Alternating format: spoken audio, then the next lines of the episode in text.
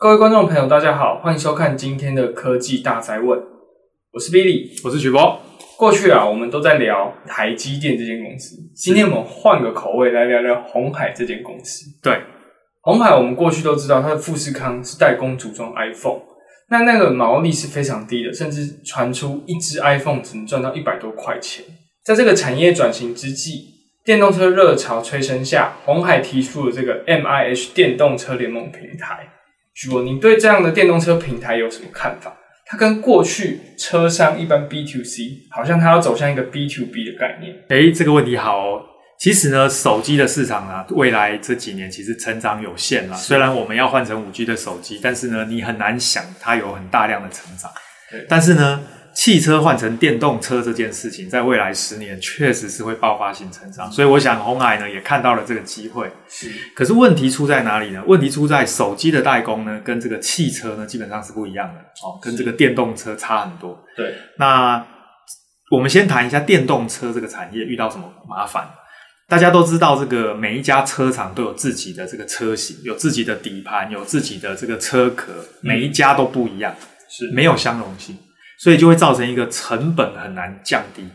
各位可以想象一下，如果今天有一家车厂，它所有的车子都共用同一个底盘，那这样底盘的成本就可以降低，因为是标准化的制造。是，换句话说呢，同样的思维，最近呢在电动车产业也是这样在做。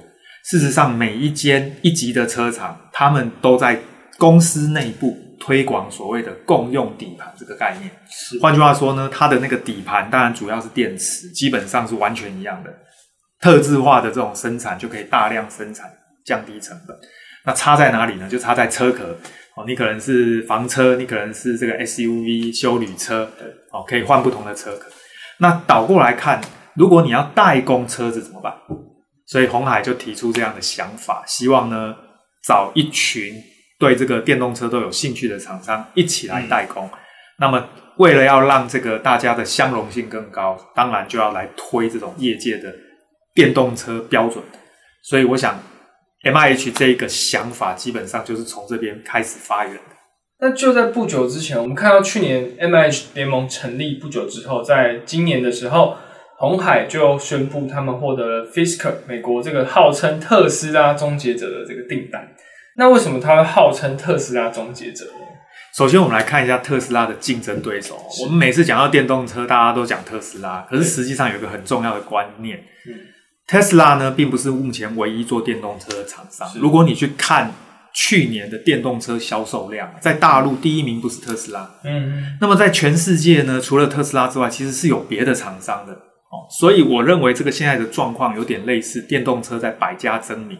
对，传统的汽车厂呢，它并没有放弃电动车，只不过它没有积极在推电动车。那主要的原因当然来自于他们的获利，目前大部分来自于是传统的燃油车。再加上呢，这个传统的燃油车呢，它有很大的供应链，其实那是利益团体、利益关系啊。你一下子叫它全部翻掉，这个其实没那么快。嗯，但是他们也都知道电动车是趋势，所以每一家传统的车厂通通转型要做电动车。所以呢，坦白说，Tesla 的竞争对手还不少。刚刚讲到这个 Fisker 这一家公司呢，算是比较特别哦，因为它也是新创公司哦，它不算是传统的车厂。那它在制造车子的很多概念呢，基本上跟 Tesla 很类似，就是很创新。嗯、所以呢，很多这个业界都把它当成这个 Tesla 的终结者，可能的最大竞争对手。但是呢，各位要记得，Tesla 在过去这十年呢，其实已经培养出了自己的这样生产线，不管是自己做或外包。对。但是呢，这个这一家新创公司目前呢，还没有这么完整的生产线。嗯。倒过来想，各位去思考，红海未来的重要。的客户会是谁？可能就不是 Tesla 这种公司，哦或者是一级的车厂，因为他们自己就有生产线，做车子它不会比你差。是红海将来的机会呢，会是在一些新创公司，或者是一些呃比较小的汽车工厂，它本身不适合自己来开发这种电动车的底盘啊、车身啊这一种东西的，哎、嗯，委托给这个红海来代工，这个就是商机的来源。是。OK，那我们回到鸿海身上。最近看到刘扬伟董事长在受访的时候，说到了台湾要跳脱这个代工思维。我相信过去红海也都是走代工路线。那他希望要跳脱代工思维，您对这有什么看法呢？代工呢，一直都是台湾确实很多公司都是靠代工起家，连台积电都是代工起家，只不过那个是先进代工，没有那么容易啊。嗯、那红海一直以来做的代工都是比较低毛利的哦，那个其实很容易就有竞争对手，尤其是中国大陆起来之后，很多的订单当然就很难避免被抢走。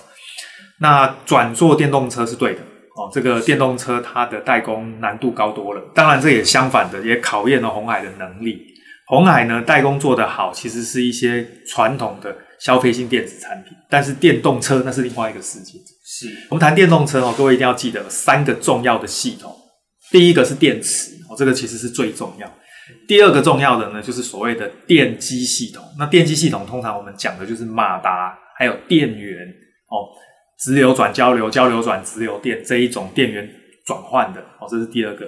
第三个是电控系统，我们讲电控系统主要指的就是我们常讲的自驾车啊，控制晶片啊，对，还有非常多的半导体感测器啊，做这个讯号侦测啊，影像感测器都是属于电控的部分。嗯、那严格讲起来，红海最强的是在电控的部分。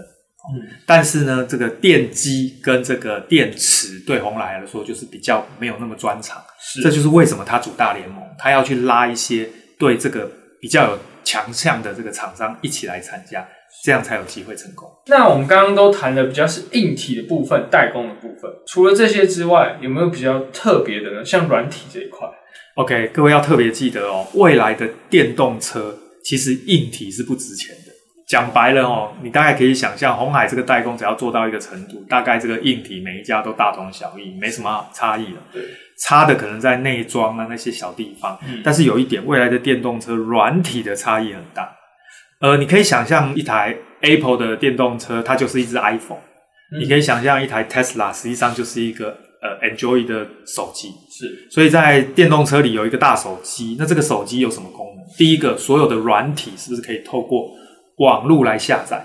对，所以我在车子上呢，又可以买 APP 了。哎，买 APP 这个观念跟什么很像？手机，手机，对，嘿，所以根本就是一只大手机。所以我开玩笑，未来的电动车是一只大手机，你就这样想。那你在车上需要买什么软体？除了那些自驾系统的软体之外，你可能要听音乐，你可能想看电影，你可能要有 Netflix，对不对？对。所以这个时候呢，你就把它想象成这样的东西是在车载系统里的软体。所以呢，未来的这个电动车呢，其实我们叫智慧车啦，比的是软体。是。那当然，红海也没有放弃这一块。事实上，它的联盟里面也提到了很多软体相关的标准。对。只不过呢，大家永远记得，就是软体最后的赢家，通常都是一些比较有能力掌握这个云端技术的公司。嗯。所以不外乎又是 Google 啦、Facebook、Facebook 或者是 Apple 是这一类的公司掌控。所以将来这个红海能不能突围，我们就是要去观察它的软体有没有办法突围。嗯，否则你又会轮回原来的代工模式，又是在帮人家代工。那我刚刚已经说了，电动车的代工虽然单价高、产值大，但它的毛利呢，现在是还不错啦，但是未来肯定会越来越低，就很辛苦。量产之后，毛利自然就降低。对，我们就期待红海能够在电动车领域带领台湾在全球走出一片天。是，我们相信电动车在这样的趋势之下会越来越普及化。是，好，那今天的节目就到这边，那我们就下次再见喽，拜拜，拜拜。